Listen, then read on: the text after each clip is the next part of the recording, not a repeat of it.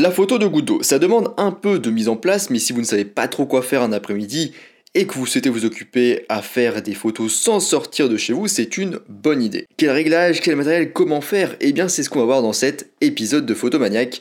Allez, en avant, Guingamp. Avant de commencer, je vous rappelle que sur mon site photomaniac.fr, vous pouvez accéder à ma formation gratuite sur les bases de la photographie. Allez, on y va. En premier point, du coup, le matériel nécessaire. Donc un appareil photo, sinon pas de photo forcément, un trépied, au moins un flash externe Cobra déclenchable à distance, euh, deux éventuellement si vous avez c'est mieux. Le flash intégré à votre appareil photo est à éviter mais pourra faire l'affaire si vous n'avez que ça sous la main. Ensuite un téléobjectif, éventuellement un objectif macro 100 mm ou un objectif standard zoomé au maximum peut aussi être ok. Euh, un objectif macro vous permettra d'avoir plus de détails et de focaliser plus sur la goutte, de bien l'isoler. Un tel objectif aussi, mais dans une moindre mesure en général. Ensuite, un grand récipient, alors le mieux serait qu'il soit noir, de l'eau du coup, oui, parce que sinon il n'y a pas de photo de goutte d'eau. Du lait optionnel, mais c'est quand même mieux. Du colorant alimentaire, c'est optionnel, mais c'est quand même aussi mieux. Ensuite, un compte-goutte ou une pipette ou quelque chose en fait pour faire goûter de l'eau. Éventuellement, un sac plastique accroché ou une bouteille euh, du coup d'eau en l'air et euh, trou avec une épingle, on va voir ça après, un fond et support éventuellement, si on voit beaucoup du coup le fond derrière, un stylo ou un couteau optionnel, c'est pour aider à la mise au point. On passe à l'installation, donc déjà où? En général, dans votre cuisine ou votre salle de bain, ça fera très bien l'affaire. Si vous avez suivi, on va manipuler de l'eau, donc il est fort probable qu'on en foute un peu partout. Donc il vaut mieux se positionner à un endroit où vous pourrez rapidement nettoyer. Pour l'installation, du coup, l'étape 1, c'est de remplir votre récipient d'eau presque entièrement. Jusque là, c'est simple. D'ailleurs, l'eau est plus dense à 4 degrés il est donc préférable d'utiliser de l'eau plutôt froide. Éventuellement, vous pouvez ajouter quelques glaçons. En deuxième étape, ajoutez quelques gouttes de lait jusqu'à troubler l'eau.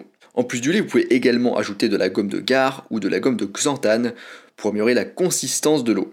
La gomme de gare est idéale pour épaissir l'eau. Vous pouvez mettre un huitième de cuillère à café dans une tasse d'eau chaude, battre avec un mixeur manuel et laisser refroidir et filtrer. Mais le problème de cette gomme, c'est qu'elle peut aussi laisser des grumeaux dans le liquide, donc il faut vraiment bien filtrer. La gomme de xanthane est plus chère mais permet d'obtenir de meilleurs résultats globalement. Vous pouvez aussi essayer de mettre du liquide vaisselle pour améliorer l'élasticité de l'eau ou du sirop ou du sucre pour améliorer la viscosité. Vous n'êtes pas obligé bien sûr de rajouter tout ça mais si vous ne pouvez pas mettre au moins du lait et que votre récipient est transparent, pensez à rajouter quelque chose de sombre en dessous. Troisième étape, du coup, après le lait, ajoutez un peu de colorant alimentaire dans votre récipient pour créer un fond unique et coloré. Donc si vous avez du colorant. Étape 4, pour verser le liquide, vous pouvez utiliser un compte-gouttes pour médicaments par exemple. C'est plus pratique pour contrôler le débit notamment. Si vous, pouvez le fixer un si vous pouvez le fixer un support un petit peu en l'air, c'est mieux, ça évitera que les gouttes ne changent de position ou qu'elles sortent de votre mise au point? Sinon, vous pouvez aussi utiliser un sachet zip ou une bouteille en plastique que vous allez remplir d'eau. Vous allez l'accrocher en l'air à une lampe, un placard ou un meuble, peu importe. il faudra faire un petit trou avec une épingle à cheveux, par exemple, sur le côté du sachet, du coup pas à sa pointe, sinon ça va couler euh, par moment en goutte. L'inconvénient, c'est que vous ne pourrez pas trop contrôler l'écoulement de ces conditions. À la limite, vous pouvez contrôler avec un verre en récupérant quelques gouttes, celles qui ne vous intéressent pas. Mais bref, le contrôle reste quand même assez limité. Lorsque vous versez votre eau, visez la partie du récipient la plus proche de l'appareil photo. De cette façon, vous pourrez inclure dans votre photo uniquement l'eau du récipient et la goutte, sans distraction du coup en arrière-plan, comme sans distraction du coup en arrière-plan que pourrait être par exemple votre réceptacle. La distance donc du compte-goutte de là où vous versez vos, gouttes d'eau va influer sur la forme et l'impact de la goutte. En général, entre 30 cm et 60 cm, c'est une bonne hauteur. Cinquième et dernière étape, du coup, rajouter un fond éventuellement, donc c'est optionnel. En fonction de comment vous allez orienter votre appareil photo, on va voir ça juste après, vous aurez la possibilité de rajouter un fond. Vous pouvez par exemple coller votre fond sur une boîte de céréales pour le tenir à la verticale. Maintenant on passe à l'autre point, du coup comment positionner votre appareil photo. Positionnez votre appareil photo sur le trépied en l'orientant de manière à ce que l'endroit où les gouttes arrivent se trouve dans la partie inférieure de la photo, donc sur le dernier tiers. Vous aurez besoin de beaucoup d'espace au-dessus pour capturer la partie de la goutte qui est en vol. Ensuite, autre point, comment configurer le ou les flashs et régler son appareil photo. En 1, pour ce type de photo, du coup, vous aurez besoin d'un flash qui se déclenche à distance et qui est déporté, donc qui est pas sur votre appareil photo. Éventuellement, c'est pas le mieux, mais du coup, vous pouvez utiliser celui qui est intégré votre appareil photo, mais c'est pas forcément le mieux.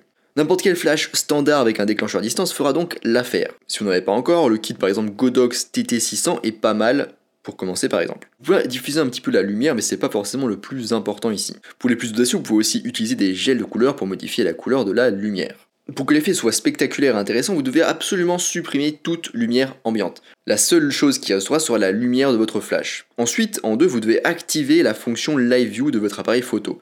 Donc votre viseur il va apparaître sur votre écran LCD. En 3, assurez-vous que la simulation d'exposition est activée afin que les modifications que vous apportez à l'exposition soient visibles sur l'écran LCD. En 4, mettez vos ISO au plus bas, donc 100 ISO par exemple. 5, au niveau du temps de pause, mettez-vous à 1 2 centième de seconde. Si vous demandez pourquoi le temps de pause est aussi lent, c'est parce qu'en fait, ce qui va figer le mouvement, c'est pas votre temps de pause, mais c'est votre flash qui sera aux alentours des 1 8 centième de seconde, 1 millième de seconde. En 6, une ouverture assez fermée comme F11 ou F16. Si vous ne voulez pas trop fermer votre ouverture, vous pouvez aussi utiliser un filtre ND qui filtre davantage la lumière. En 7, mettez-vous en mode rafale. En 8, déclenchez, vérifiez votre histogramme. Et si vous avez effectué le processus correctement, vous devrez normalement avoir un pic unique sur le côté gauche. Ensuite, mise au point. Vous allez passer du coup votre objectif en mise au point manuelle. Donc c'est généralement sur l'objectif, c'est marqué MF. C'est un petit loquet que vous avez à passer du coup de AF à MF. Faites la mise au point à l'endroit où les gouttelettes tombe. Donc par exemple, vous faites couler quelques gouttes et vous vérifiez que ce soit bien net. Vous pouvez aussi utiliser du coup un stylo ou un couteau à l'endroit où les gouttes vont couler et faire la mise au point dessus. Aidez-vous de votre écran LCD en zoomant dessus en mode live view pour bien vérifier que c'est bien net. Ensuite, la mise en place du flash. En 1, vous allez connecter le déclencheur de votre flash à l'appareil photo. En 2, vous allez allumer le flash et le déclencheur. En 3, vous allez placer votre flash juste à côté du récipient et le diriger vers l'endroit où les gouttes arrive. Si votre flash en a, vous pouvez utiliser son zoom pour zoomer assez serré afin de concentrer le faisceau sur un petit point. Un zoom supérieur à 100 mm, c'est l'idéal. Ensuite, en 5, vous allez veiller à ce que la tête du flash soit légèrement penchée au-dessus du bord du récipient